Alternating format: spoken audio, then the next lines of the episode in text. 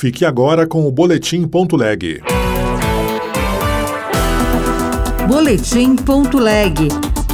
As últimas notícias do Senado Federal para você o governo editou uma medida provisória com mudança sobre a folha de pagamento. O autor do projeto de lei sobre o tema, Efraim Filho, criticou a iniciativa. O conteúdo é muito ruim, é uma matéria equivocada, ela reduz benefícios, ela eleva a carga tributária, ela traz insegurança jurídica para quem produz, ela traz angústia para quem trabalha com receio das demissões. Congresso aprova projetos em homenagem a Pelé um ano depois de sua morte. Eu sou o Tiago Medeiros e este é o Boletim Leg. O governo editou uma medida provisória que contraria a desoneração da folha de pagamento promulgada pelo Congresso Nacional texto prevê mudanças já a partir de abril, como a alíquota menor apenas para um salário mínimo por trabalhador e redução gradual de benefícios. Repórter Bruno Lourenço. O governo estima uma queda de arrecadação em torno de 18 bilhões de reais para 2024 por conta da prorrogação da desoneração da folha de pagamentos e por isso editou medida provisória para reverter o quadro. Mas para o autor do projeto de lei que prorrogou a redução de impostos, senador Efraim Filho, do União Brasil da Paraíba, a MP, não é a forma adequada para tentar alterar os incentivos. A medida provisória é um equívoco que tem sofrido resistências desde a concepção. Agora, ao Congresso restam dois caminhos. Um deles seria devolver a medida provisória, decisão que cabe ao presidente do Congresso, Rodrigo Pacheco. Mas está clara a intenção do governo de tentar impor uma agenda por MP que ele não conseguiu sustentar em plenário,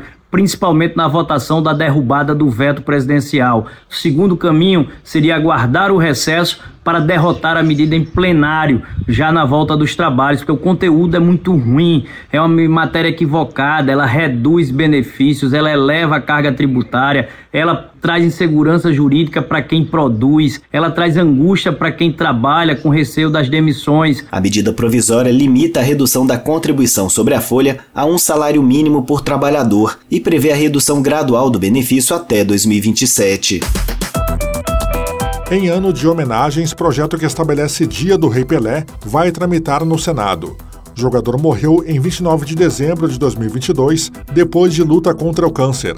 Repórter Luiz Felipe Liázebra. Em um ano de homenagens ao rei do futebol, deputados aprovaram a medalha Rei Pelé para condecorar cidadãos e instituições que atuam pela democratização do esporte.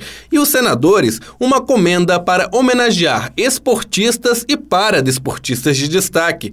Além disso, o Senado vai analisar o projeto que cria o Dia do Rei Pelé, a ser comemorado em 19 de novembro, dia em que o jogador marcou seu milésimo milésimo gol. O senador Paulo Paim, do PT do Rio Grande do Sul, lembrou que Pelé enfrentou todos os preconceitos. Era amado e, no mínimo, respeitado por todos. O negro, que se tornou referência mundial, mostrou que a capacidade de um homem não se mede pela cor da pele. Obrigado, Pelé. Brancos, negros, índios, batem palma de pé. Em 29 de dezembro de 2022, Edson Arantes do Nascimento morreu aos 82 anos, em São Paulo, devido a complicações de um câncer. Foi a sanção presidencial o projeto de lei que prorroga em mais cinco anos o regime tributário especial para a modernização e ampliação da estrutura portuária.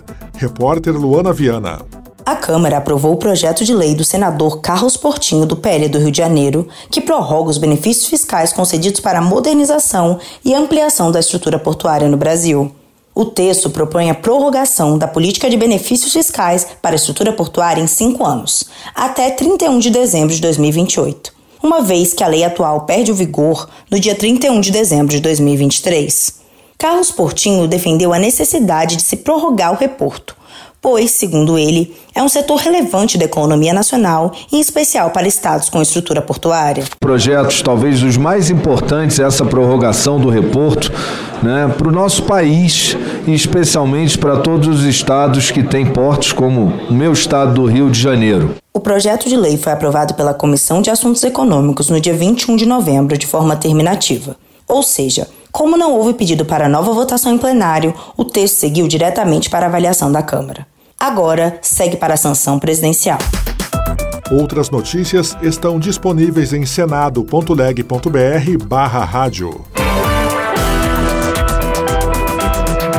Você ouviu Boletim.leg. Notícias do Senado Federal.